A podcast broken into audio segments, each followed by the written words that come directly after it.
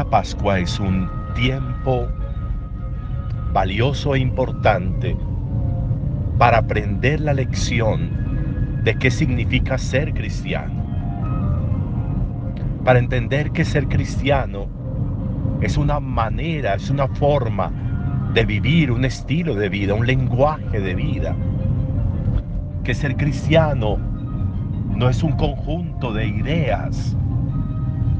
Que ser cristiano no es una ideología.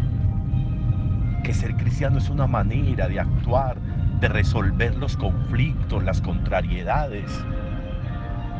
Que ser cristiano es una forma de actuar en la vida y de actuar desde el ejercicio paciente y amoroso de la fraternidad, desde el ejercicio importante de la resolución de conflictos, como tal vez lo meditábamos ayer, de la manera de entender cómo el otro no tiene por qué padecerme a mí, no se puede ser cristiano diciéndole a los demás de malas, me tienen que aguantar como soy. Eso no es cristiano. No es cristiano que el otro tenga que soportarme a mí, mis maltratos, mis groserías, mi mal estilo de vida, mi forma equivocada de relacionarme no tienen por qué aguantarme.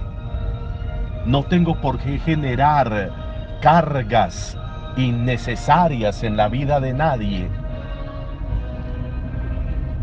Lo que hoy nos está diciendo la palabra resulta muy interesante. De ver cómo Santiago es capaz de resolver, de terciar en favor de los creyentes de origen pagano, de origen helénico, cómo interviene ante ellos, ante los apóstoles, resolviendo que no está bien imponerle a estos nuevos creyentes unas cargas innecesarias. ¿Hasta dónde la relación mía con los demás está basada en imposiciones, está basada en órdenes.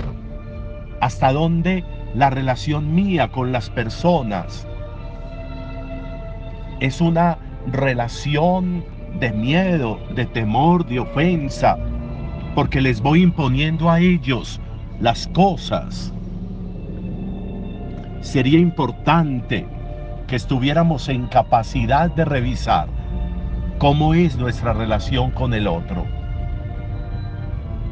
todavía nosotros somos de las personas maltratadoras. Todavía somos de las personas que decimos yo soy así, así eso genere daño y dolor en el otro. ¿Cómo resolvemos en la cotidianidad la vida? ¿Cómo resolvemos en la cotidianidad el ejercicio del vivir?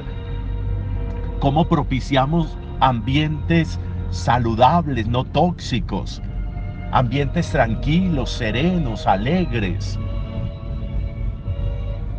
Como mi Padre me ha amado, así los amo yo a ustedes, dice Jesús.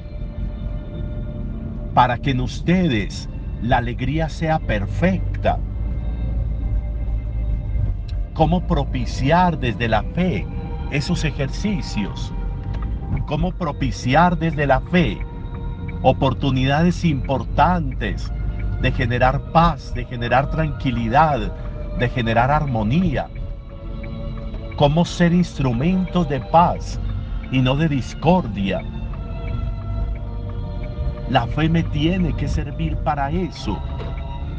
Si la fe es para que yo agrade a Dios, saber ser hermano es una manera de agradar a Dios. La fe no es hacer cosas para comprar a Dios. La fe es ser hijo de Él. Y ser hijo de Él comporta saber ser hermano, del otro, saber ser hermano de la vida. Y se puede ser buen hermano, no imponiendo cargas innecesarias a los demás. Valioso e importante ponerle atención a cómo está siendo mi estilo de vida, cristiano o lejos de la fe.